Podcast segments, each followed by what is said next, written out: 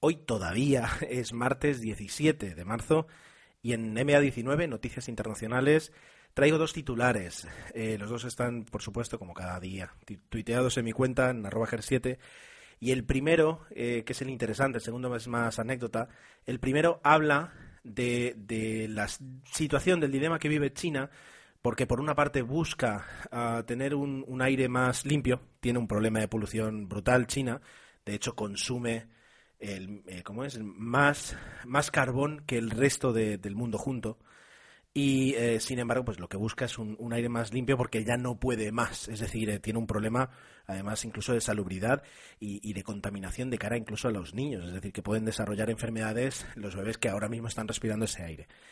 Sin embargo, eh, cuando se hacen protestas o se hacen documentales acerca la contaminación, se arresta a los que manifiestan, se censura, de hecho dicen que se ha desaparecido del rastro de Internet chino un documental y los comentarios sobre un documental que hablan justamente de todo lo que de todo lo que se está haciendo mal en China en ese aspecto.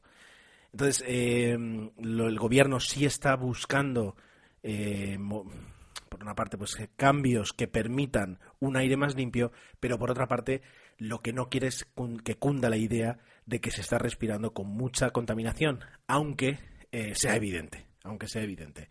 La noticia es interesante y, cuenta, pues ya digo, varios documentales, algunos que parece que incluso tienen soporte gubernamental a la hora de hacerse, pero se controla muy bien la difusión, es decir, no quieren que pum, que, se expanda y que se viralice, porque eso ya es malo, ¿no? Pues eh, ahí está, ahí está el tema. Si es verdad que en el último año, por primera vez en la historia, ha disminuido la, emisión de, creo que era de carbón, el consumo de carbón en China, y que, pues, al fin y al cabo, el dilema que tiene, el, dilema que subyace detrás de ese primer dilema es que si se recortan las emisiones, muy probablemente se recorte el crecimiento y se recorte la producción y la exportación de bienes, que es el, gran fuerte de la economía china. La verdad es que recomiendo la lectura. La segunda, la, segunda historia es muy bonita, eh, es de BBC Mundo, la primera es del Washington Post, por cierto. Y como titular es El hombre que recuperó su billetera 65 años después. Pues eh, habla de una historia muy bonita de un electricista que en 1950, eh, colocando, moviendo una estantería medieval en un palacio eh, dañado por los bombardeos de la Segunda Guerra Mundial, perdió su cartera.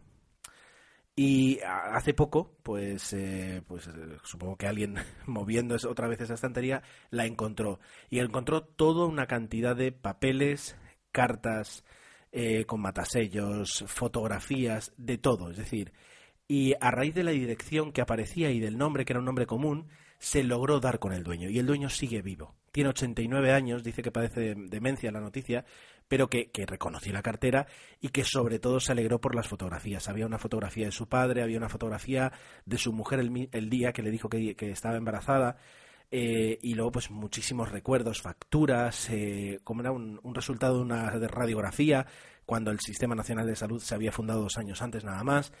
Eh, bueno, y, es muy bonito. Además, eh, la noticia viene acompañada de fotos, se puede ver, la verdad es que la cartera está para tirarla, pero los documentos que hay dentro sí se han, sí se han conservado bastante bien. Es una, eh, una verdadera cápsula del tiempo.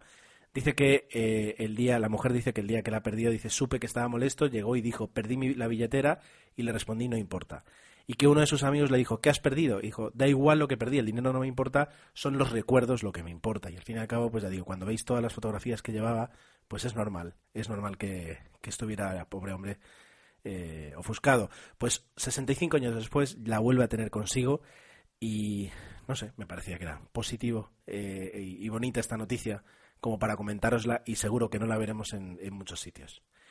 Y ya está. Eh, la verdad es que estos podcasts me están quedando incluso más cortos de lo que pensaba, cuatro minutos y medio, pero más vale breve y bueno que... ¿Cómo es? Lo, bueno si breve dos veces bueno. Pues espero que esto sea bueno suficiente como para que me sigáis escuchando.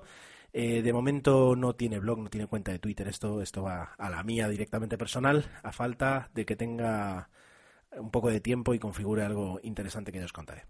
Mientras tanto, pues eh, como siempre, gracias por escucharme y nos vemos, nos escuchamos si todo va bien mañana en MA19 Noticias Internacionales. Adiós.